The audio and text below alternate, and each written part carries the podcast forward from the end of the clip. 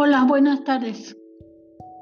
Mi nombre es Patricia Díaz y con mucho gusto compartiré con ustedes algunos aspectos importantes sobre la, innovación educativa. La innovación, la innovación es un cambio, pero un cambio que ha sido replanteado en base a ciertos parámetros. Cuando hablamos de una innovación educativa, estamos hablando de un cambio que ha sido pensado, planeado y estructurado para incorporar nuevas ideas en un contexto educativo. En este contexto podemos pensar que las características que va a tener este cambio es que van a ser eficaces, los resultados del aprendizaje. ¿Esto qué quiere decir? Que va a haber un cambio significativo que debe ser sostenible y transferible. ¿Esto qué quiere decir? Que no solamente va a ser un cambio que afecte a algunas pocas personas, sino que este cambio va a poder ser transferible a otras.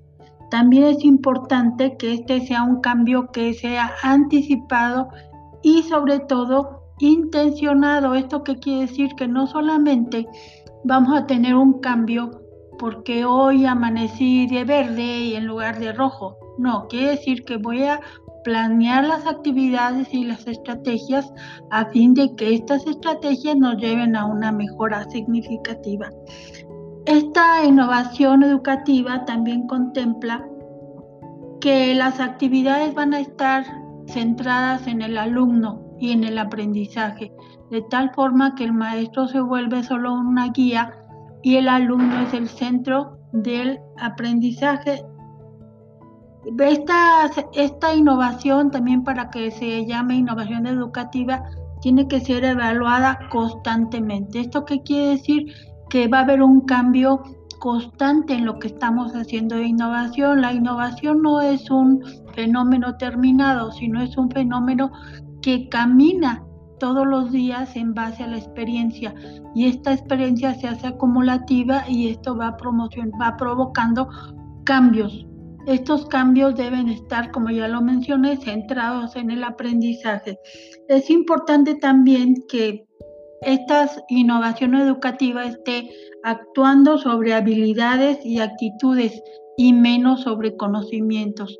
En esta época es importante que los alumnos desarrollen habilidades y actitudes que los lleven a ser mejores personas, mejores alumnos, mejores estudiantes y sobre todo que desarrollen un pensamiento crítico y una autoestima de tal forma que puedan enfrentarse a las circunstancias actuales del mundo contemporáneo.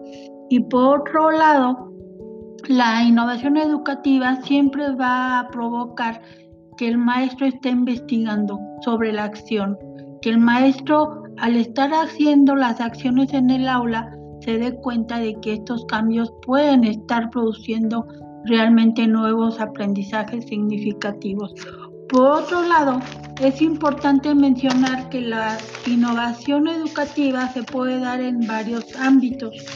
Y es interesante recalcar esto porque a veces pensamos que la innovación educativa solamente se da en el aula y existen otros contextos en los que podemos hablar de innovación educativa. Por ejemplo, podemos hablar de innovación educativa en el currículum, podemos hablar de innovación educativa en en el currículum ya mencioné, podemos hablar en la innovación, en la tecnología, aunque la tecnología por sí misma no es una innovación, sino es un recurso que se ha agregado a nuestras escuelas.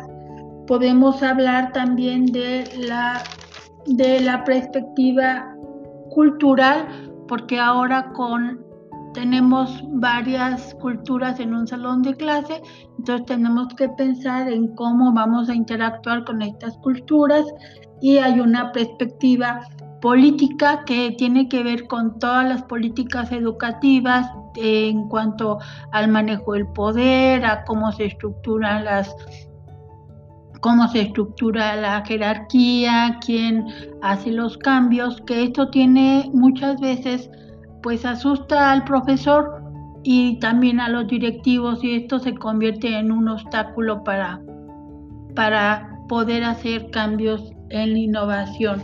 Es importante mencionar que en estos obstáculos podemos hablar también de la creación de, de la cultura de la escuela, de cómo el maestro se siente, tiene costumbres y creencias normas y conductas que piensa que son para toda la vida y cómo éstas actúan y contraactúan contra la evolución, generan resistencia y también temores. Entre estos temores podemos hablar de los modelos mentales. Yo pienso que estoy haciendo las cosas bien, yo pienso que mis alumnos están aprendiendo y esto me detiene para hacer innovaciones.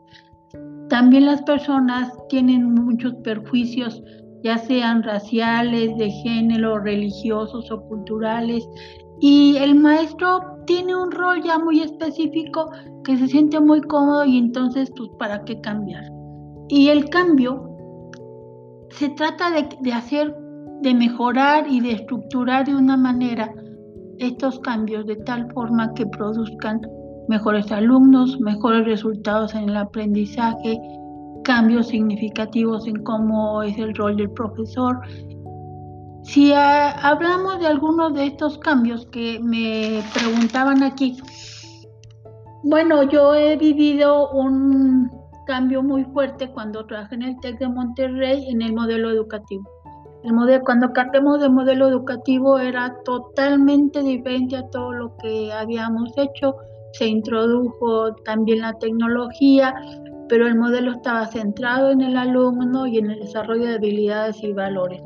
Esto sí es difícil de hacer, sí es difícil de, de mover a los profesores porque muchos no querían, pero finalmente cuando se hizo el cambio pudimos observar que sí era realmente una innovación, que sí estábamos haciendo un cambio profundo desde las estructuras, la organización jerárquica de los maestros, el uso de, recursos, el desarrollo de los currículos. Entonces era una, era una innovación que nos llevó a ser mejores profesores, a estar más capacitados, pero sí a vivir este, un poco estresados por los cambios y sobre todo yo creo que lo que logró más el cambio de la innovación fue que nos hicimos todos más flexibles, más flexibles a lo que enseñábamos, más flexibles a los currículos, más flexibles al esperar a que los alumnos proces, profesaran, estuvieran procesando la información y no solamente nosotros. Gracias.